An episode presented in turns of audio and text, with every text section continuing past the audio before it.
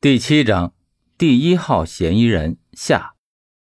刘长乐回忆一遍，肯定道：“我们先是听到狗叫，循声过去后，就看到有五只流浪狗正在撕扯尸体，两只体型较大，一黑一黄，其他的三只体型要小一些，毛发很脏，又被两只大狗挡着，就没太看清。”魏明点点头，又问道：“现场还有两条狗的尸体，是你们打死的吗？”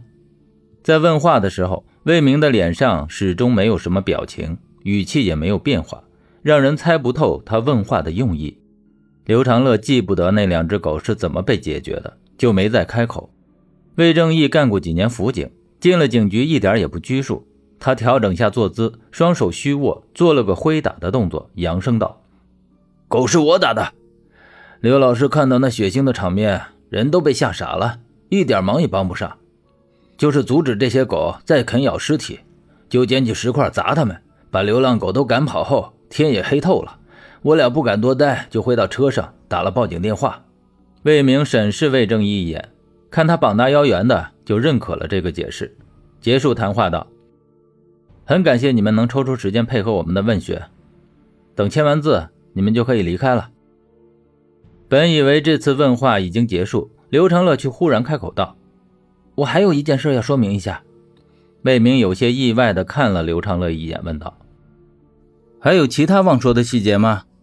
刘长乐语气平淡的说：“我认识死者，他叫马志军，之前跟我有过一些仇怨，我就是被他搞丢了工作，你们应该能查出来的。”听到这话，魏明脸上闪过一丝狐疑，眉头一皱，沉声道：“你既然认识死者，在报警的时候，你为什么不说？”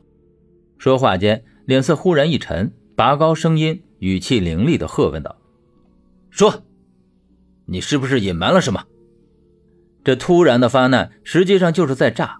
若是刘长乐心中有鬼，就会因为心虚而有些微观的反应，比如瞳孔收缩，或是指头微颤、鼻尖冒汗、呼吸急促等，很容易就露出破绽。我我没隐瞒什么。刘长乐摇摇头，坦诚的道：“命案刚发生。”我又和死者多少有点关联，要是在报警时我就这么说的话，可能会影响到你们的判断，产生一些先入为主的想法，对破案本身有不利影响。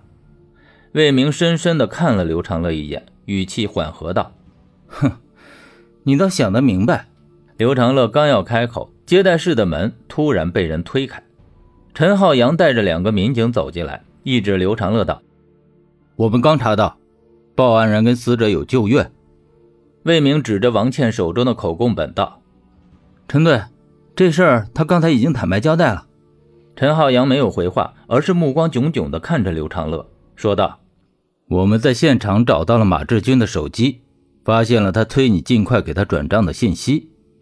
昨天你们刚联系过，他就死了，而你又是发现他尸体的人，这些线索足以让我们怀疑你跟马志军的死有关联。”果然还是被当做了怀疑对象了。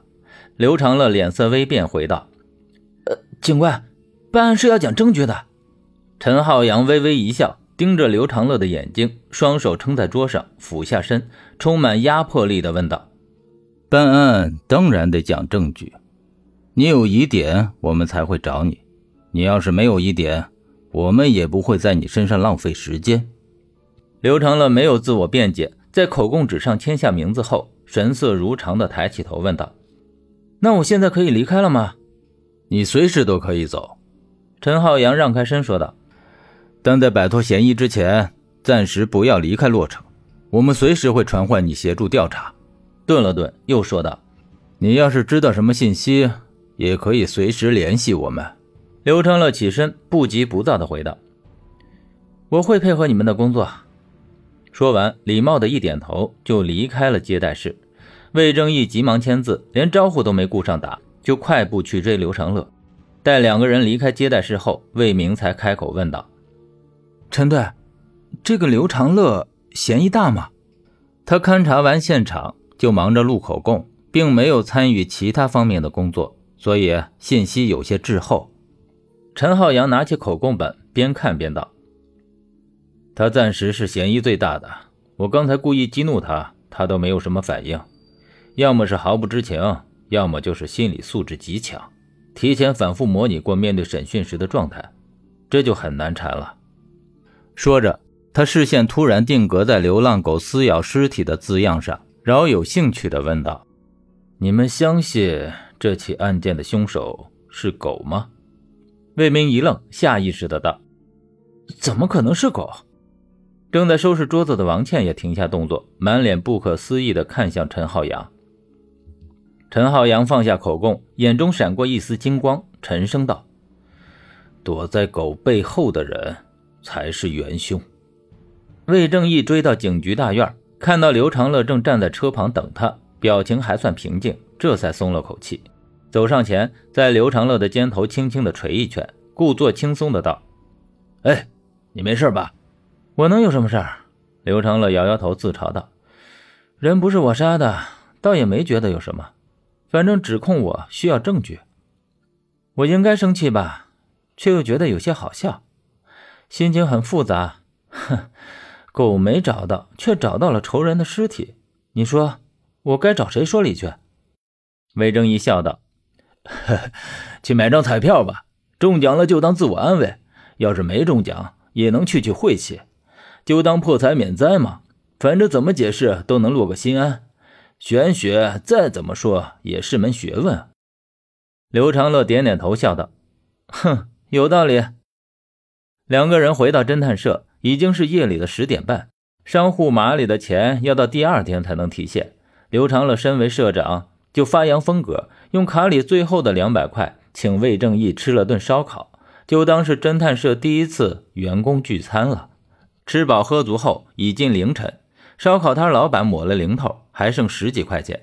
在魏正义的怂恿下，刘长乐到一家还未关门的彩票店买了两张刮刮乐，一人一张，当场开奖。